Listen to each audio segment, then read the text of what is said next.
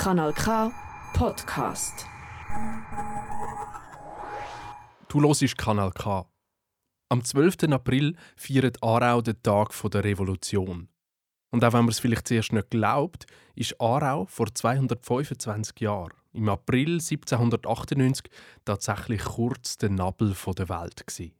Und das Haus zum Schlossgarten, eine versteckte Villa am Ende der Laurenzer Vorstadt, gerade in Nachbarschaft zum Stadtmuseum, ist der erste Regierungssitz vom Direktorium der Helvetik. Es ist also quasi das erste Bundeshaus der Schweiz.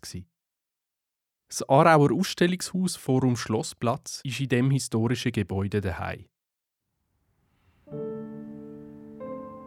Das Haus zum Schlossgarten in Aarau ist alt sehr alt.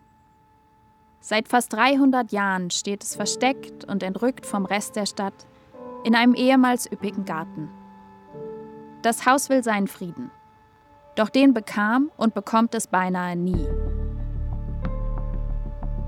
In diesem Podcast erzählen wir dir, wie ein bürgerlicher Gartenpavillon am Rande einer Kleinstadt immer wieder als Kulisse für die große Welt herhalten musste. Ohne es zu wollen, steht das Haus im Blitzlichtgewitter der Aufmerksamkeit und hört wohl das Gewirr vergangener und gegenwärtiger Stimmen. Hi, my name is Ainen. I'm currently living at the top floor of Haus zum Schlossgarten with uh, my husband Luke, and I'm originally from Turkey. We moved here in April 2021. When we first saw this place, we loved it a lot and we thought it was a really beautiful place to live in. And then we learned about the history and then we loved it even more.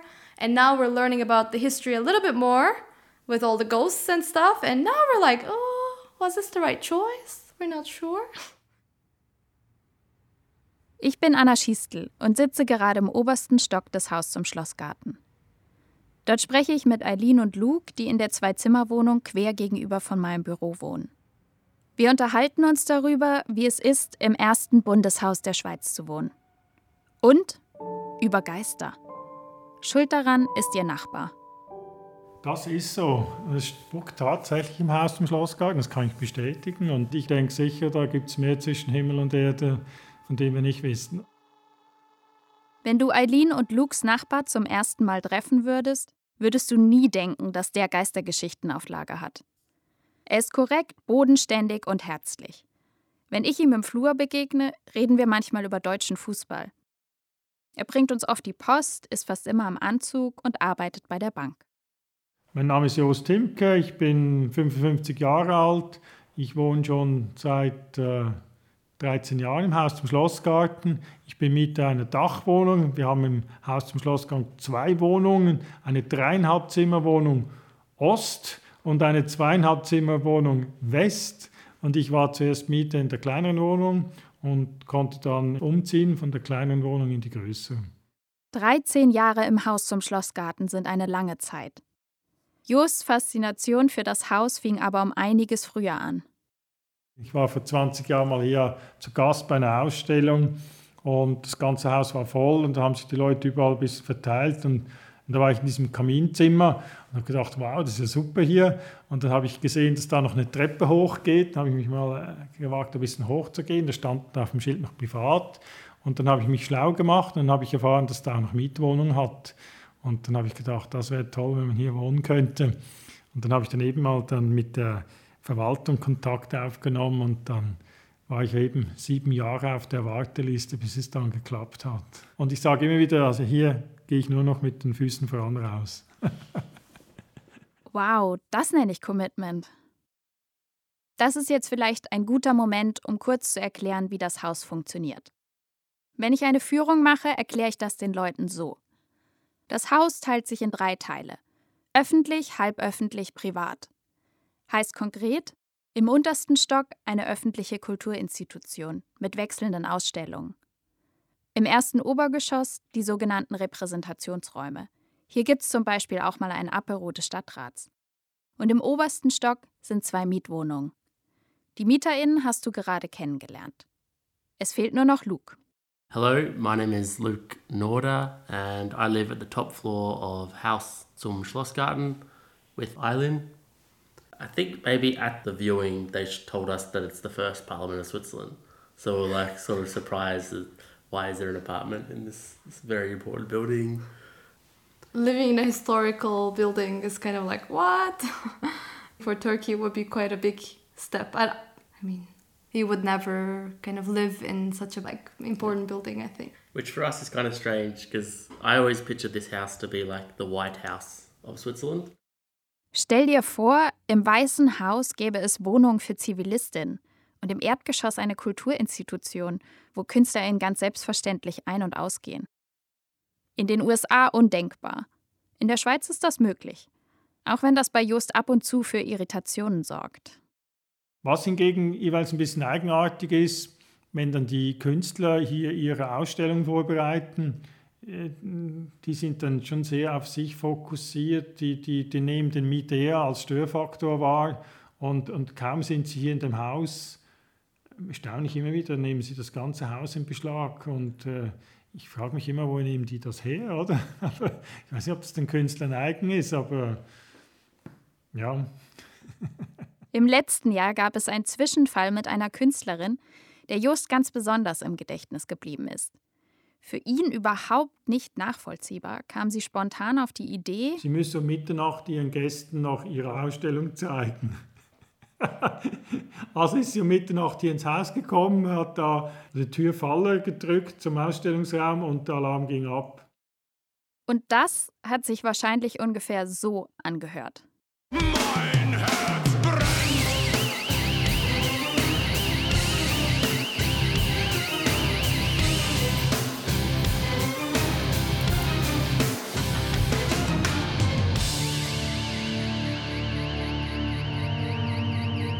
Ja, richtig gehört. Das war jetzt nicht nur der Sound einer Alarmanlage. Just hat nämlich, als der Alarm losging, gerade auf seinem iPad einen Song von Rammstein angehört. Hat er uns off the record erzählt. Kannst du mir jetzt glauben oder nicht? Und dann jedenfalls, ich bin dann im Pyjama runtergegangen und gedacht, was ist auch da los? Und danach war ich schon mal beruhigt, dass es kein Feueralarm ist. Also, die haben einen unterschiedlichen Ton, kann ich jetzt mittlerweile unterscheiden. Und dann habe ich ihr dann gesagt, ja, jetzt, äh, sie sollen jetzt unten warten, bis die Polizei kommt. Und die ist dann relativ schnell gekommen. Innerhalb von fünf Minuten waren die hier. Und dann habe ich mich auch noch kurz vorgestellt und gefragt, ob ich wieder schlafen gehen kann. Und dann haben die gesagt, das ist okay, ja. Kleiner Spoiler. Das ist nicht das erste Mal, dass Just mit der Kantonspolizei Kontakt hatte. Aber zurück zum Fehlalarm. Das ist für uns eine ziemlich teure Angelegenheit. Und ich weiß gar nicht, vielleicht weißt du das, der Einbruchalarm, was, wie viel kostet der? Ähm, der kostet, glaube ich, 3000 Franken. 3000 ja. Franken? Der, der Einbruchalarm. Einbruchalarm ist sehr teuer. Und da ja. gibt es auch einen Joker oder ohne Joker? So viel ich weiß, haben wir keinen Joker. Okay. Wenn der rausgeht, geht er raus. Alarm hin oder her. Für Just hat es mehr Vor- als Nachteile, hier zu wohnen. Er freut sich über die repräsentativen Räume und erzählt seinen Gästen gerne von der prominenten Vormieterschaft. Es gibt aber einen Haken. Als Mieter muss man den Lieferanteneingang benutzen. Also auf der Außenseite. Und ja, also in dem Sinn, ich freue mich immer wieder, wenn ich nach Hause komme und äh, die Liegenschaften vorne sehe sozusagen von der Schokoladenseite. Hingegen wird mir immer wieder bewusst, ich bin nur der Mieter und gehe dann beim Lieferanteneingang rein. Und äh, ich sage dann immer so scherzeshalber, ich sei nicht der Schlossherr, ich sei nur der Schlüsselherr. Das Haus lässt nicht jeden von der Schokoladenseite her eintreten. Vielleicht würde es am liebsten überhaupt niemanden reinlassen. Selbst das Eisentor mit den seltsam löffelförmig getriebenen Blättern bliebe lieber verschlossen, um das Haus vor neugierigen Blicken zu schützen und ihm einen wohlverdienten Moment der Ruhe zu verschaffen. Doch weit gefehlt. Es muss immer wieder dem Zweck der Repräsentation dienen. Blitzlichtgewitter, Kameras, Selfie-Sticks. Obwohl, 2010 gab es doch noch gar keine Selfie-Sticks. Ah ja, stimmt. Wobei, ich weiß gar nicht. Kannst du das mal googeln? Ah ja, klar. Da steht, Das ist 2005 patentiert worden. Weltweite Popularität erlangte der Selfie-Stick 2014. Er wurde im Time Magazine zu den 25 besten Erfindungen des Jahres gezählt. Uh, spannend. Aber wieso kommst du jetzt eigentlich aufs Jahr 2010? Da sind wieder alle verwirrt. Wir sind doch in der Erzählung gerade beim wahnsinnig wichtigen dramaturgischen Einschub über die Problematik von der Repräsentation im Jahr 2023 stehen geblieben. Ja, du hast recht. 2010 kam der Bundesrat nach Aarau. Deswegen gab es Blitzlichtgewitter, Kameras und eben noch keine Selfie-Sticks. Die Tagesschau am Mittag. Guten Tag, meine Damen und Herren. Heute nun auf dem traditionellen Reisli des Bundesrates gibt die Landesregierung ein Bild der Einigkeit ab. Und dieses Bild malten die Bundesräte auch gleich selbst im Heimatkanton von Bundespräsidentin Leuthard im Kanton Aargau. Am Schluss strahlten die Minister und standen stolz vor dem Werk, das sie in einer halben Stunde gemalt hatten, unterstützt von einheimischen Kunstschaffenden. Beim Malen selber wollten die Bundesräte nicht gefilmt werden. In einer halben Stunde zu siebt eine riesige Leinwand füllen. Das nenne ich Kreativität auf Knopfdruck. Meinst du, das Bild ist noch irgendwo? Oder hat das der Geheimdienst verschwinden lassen? Oh, gutes Thema für eine zweite Staffel. Das wird dann so einen richtigen True Crime Podcast im Kunstumfeld geben. Und vielleicht könnten wir noch ein Freizolllager besichtigen. Du immer mit dem True Crime Schissel. Jetzt mach doch zuerst mal weiter mit der Storyline von der zweiten Episode. Okay, dann spricht jetzt Doris Leuthardt über Selbstentfaltung. Wir haben die Ausstellung von Ugo Rondinone besucht, einem Künstler, der von internationalem Renommee ist und natürlich hier im Atelier dann die Gelegenheit benutzt, uns auch selber zu entfalten. Das ist eine sehr schöne Abwechslung zu unserem politischen Alltag.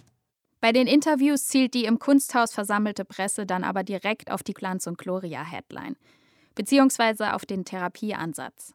Böse Zungen sprachen von einer Maltherapie für den zerstrittenen Bundesrat.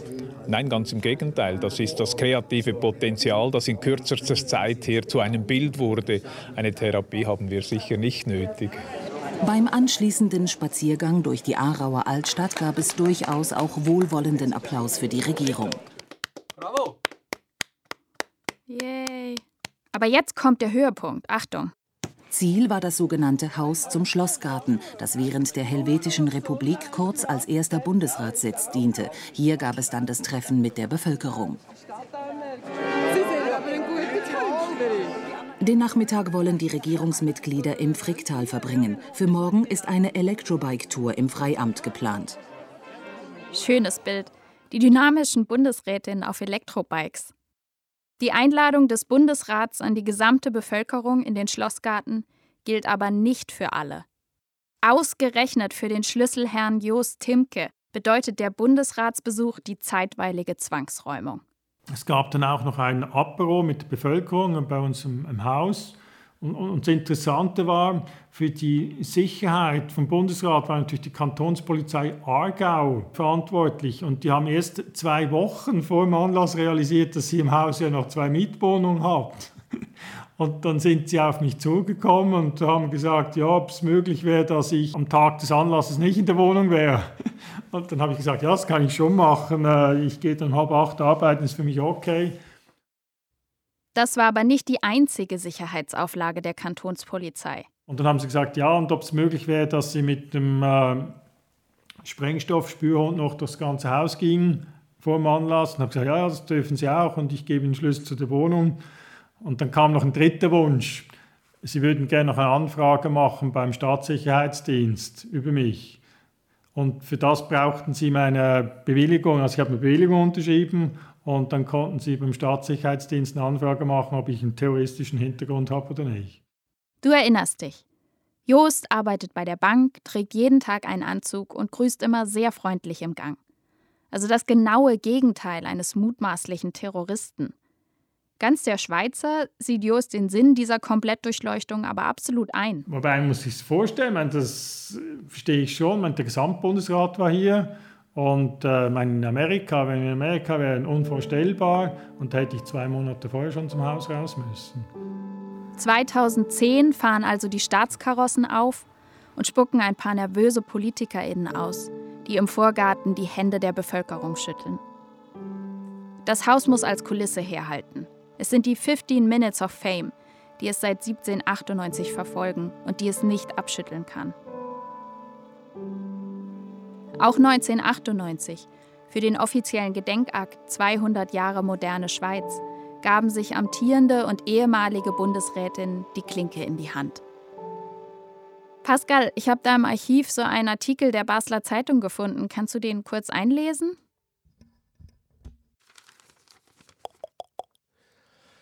Willkommen im Bundesratsbus Aarau steht in großen Lettern am Wagen. Drinnen sitzen der Bundesrat in Corpore und die Aargauer Regierung. Das beflaggte Aarau präsentierte sich im sauberen Sonntagskleid. Alles war bis ins letzte Detail organisiert. Erhöhte Sicherheitsstufe galt bei der Kantonspolizei und bei den Bodyguards, die überall diskret herumstanden.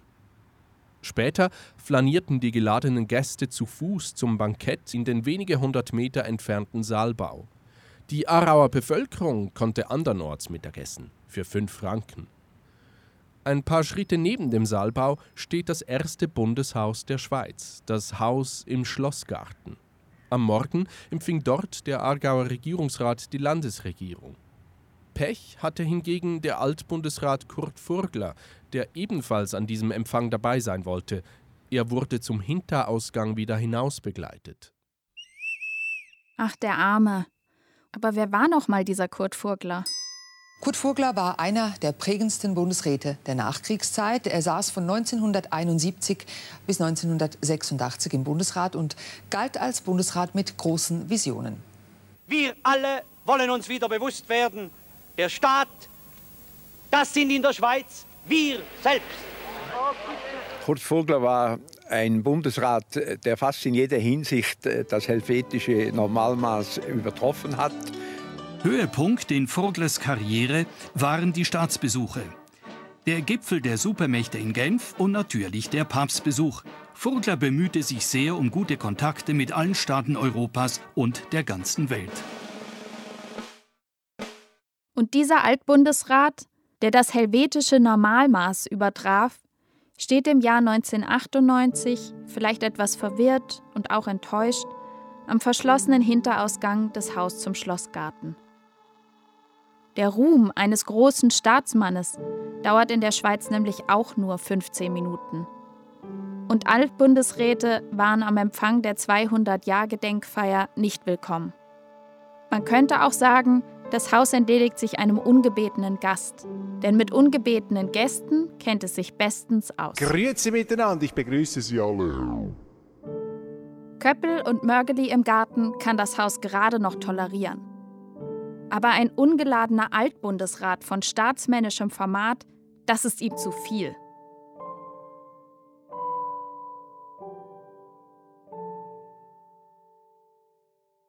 Die Sicherheitsvorkehrungen hätten also 1998 nicht größer sein können. Gäste ohne Einladungskarte wurden vom Sicherheitsdienst hinaus begleitet. Und sogar der Müll wurde nach Sprengstoff untersucht. Das erzählte uns Monika Ramsayer, die langjährige Hauswartin im Haus zum Schlossgarten. Dazumal war mein Ex-Mann noch Hauswart hier im Haus. Ja, das war eine grosse Aufregung. Und einmal hat er dann erzählt, ja, weisst, da sind die Security gekommen und dann haben sie die Abfallkübel angeschaut, von wegen Sprengstoff. Und ja, das ist schon ähm, mit hohen Sicherheitsvorschriften verbunden. Gewesen. Monika hat damals schon ab und zu im Haus ausgeholfen. Im Januar 1998 sogar vor laufenden Kameras. Da hat man mich angefragt, ob ich würde für den hohen Besuch vom äh, Bundesrat Fenster putzen, dass alles also, sauber ist. Und dann habe ich zugestimmt und gesagt, gut, dann mache ich. Dann weiss ich noch, dann ist das Fernsehen gekommen und dann habe ich gerade im ersten Stock oben habe ich Fenster geputzt, und zwar die Oberlichter. Und für die zu putzen, muss man eben auf Fenstersims stehen. Und dann habe ich das gemacht und dann bin ich wieder reingegangen und dann ist da die Fernsehen zu mir gekommen und gesagt, ja, ich soll doch noch einmal rausstehen, sie wollen doch noch eine Aufnahme machen, oder? von wegen Vorbereitungen für den Bundesratsbesuch. Und dann habe ich halt das gemacht. Monika ist heute meistens in ihrer Funktion als Hauswartin hier. ist gleichzeitig aber auch Araus erste Frau Stadtweibel. Sie übernimmt repräsentative Aufgaben für den Stadtrat und begleitet offizielle Anlässe. Also bei offiziellen Anlässen habe ich das Ornat an. Dem sagt man Ornat. Das ist ein Umhang und das Ornat habe ich übernommen vom ehemaligen Stadtweibel. Also ja, genau das Gleiche noch. Das ist einfach ein Umhang und das geht jedem. Es ist einfach so, bei mir ist es ein bisschen, äh, weil ich grösser bin als der ehemalige Stadtweibel. in Gott ist es auch ein bisschen weiter oben. Aber ähm, das Ornat habe ich zum Beispiel auch beim Meierzug, beim Umzug, ich darf, ja, dort mitlaufen, neben dem Stadtpräsidenten stehen. Und auch bei der Neujahrsansprache habe ich es auch an. Und auch noch eben bei offiziellen Anlässen, wo vielleicht noch der Bundesrat kommt. Zur Uniform gehört neben dem Ornat auch ein Hut. Dieser Hut war in der Vergangenheit das bevorzugte Modell eines großen Staatsmannes von kleiner Körpergröße. Man weiss ja, was der Napoleon für einen Hut hat. Er hat einen quer, Hut an, und ich habe eigentlich gerade.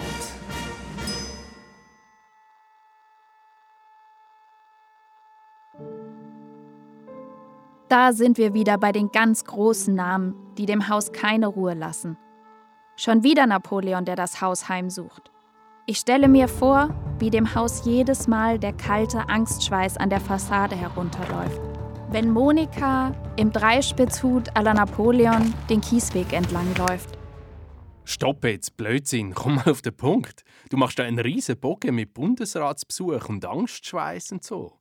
Aber gemäß Skript kommt hier die Verbindung von Heimsuchungsmotiv und Repräsentation. Was passt dir denn hier schon wieder nicht?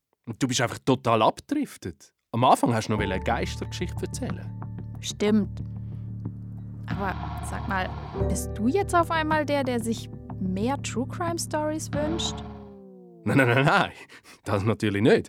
Aber weißt du jetzt rein dramaturgisch gesehen, wenn du den Bogen aufmachst, musst du ihn auch wieder zutun. Also, dann zurück zur Geistergeschichte. Beziehungsweise zurück zum Anfang mit Jost Timke. Das ist so. Es spuckt tatsächlich im Haus zum Schlossgarten, das kann ich bestätigen. Und ich denke sicher, da gibt es mehr zwischen Himmel und Erde, von dem wir nicht wissen. Aber wieso kommen wir auf die Idee, Jost zu fragen, ob es im Haus zum Schlossgarten spukt? Wegen eines Gerüchts. Mehrere KünstlerInnen, die im Rahmen eines Ausstellungsprojekts im Haus übernachtet haben, haben uns von unheimlichen Geräuschen und Begegnungen im Flur berichtet. Wir haben das nicht so ernst genommen. Umso überraschter sind wir, dass Just uns das Gerücht bestätigt. Wie ich dann äh, hier in die größere Wohnung umgezogen war, die ist dann noch lange leer gestanden. Und zu der Zeit hatte ich noch eine Putzfrau, die mich unterstützt hat. Und die hat auch gesagt, sie Juderis immer da in der Wohnung, die da längere Zeit unbewohnt war, bevor ich umziehen konnte von der kleinen in die größere Wohnung, weil ähm, die Erbengemeinschaft von dem verstorbenen Mieter, die haben die Wohnung nicht freigegeben. Die haben die dreiviertel Jahre blockiert. Mit der Begründung, sie brauchen genügend Zeit, um die Wohnung zu räumen. Also dreiviertel Jahr finde ich sehr lang für eine dreieinhalb Zimmerwohnung zu räumen. Und dann hat dann die Liegenschaftsverwaltung Schlussstrich gezogen. Das tönt jetzt alles ein bisschen vielleicht sehr esoterisch, aber ich habe mich dann äh, schlau gemacht, äh, was es für Möglichkeiten gibt, äh, so ein Haus energetisch zu säubern. Und ich habe dann tatsächlich jemanden engagiert. Ähm, kann da denken darüber, was man will. Der hat dann die Wohnung ausgeräuchert und äh, das ist ein, jemand aus der Innerschweiz, der hat sich auf das spezialisiert, behauptet von sich selber sei auch hellsichtig. Also ich glaube jetzt mal, der sei das. Und der hat gesagt, äh, hier in dem Haus habe es viele Seelen und die offenbar, äh, soll ich sagen, Vorliebe haben für alte Gebäude und die dann besetzen. Und jedenfalls meine Wohnung ist jetzt energetisch gesäubert in dem Sinn und äh, mir geht es nur darum, dass die wissen, da oben bin ich, da zahle ich jetzt die Miete und dort können sie nicht hin. Und du erinnerst dich, Eileen und Luke freuen sich gar nicht über diese Geistergeschichte. And now we're learning about the history a little bit more with all the ghosts and stuff. And now we're like, oh, was this the right choice? We're not sure. nah, sure there are no ghosts. Ehrlich gesagt, nach der Story bin ich froh, dass ich noch nie im Haus zum Schlossgarten übernachten musste. Hoffentlich muss ich das auch nie. Und es gibt da noch eine weitere Tatsache, die jede Vermutung auf Spuk erhärtet. Bis zum Beginn des 19. Jahrhunderts befand sich nämlich in nächster Nähe, direkt gegenüber, im heutigen Casinopark, der städtische Friedhof. Die toten Seelen hatten also keinen weiten Weg.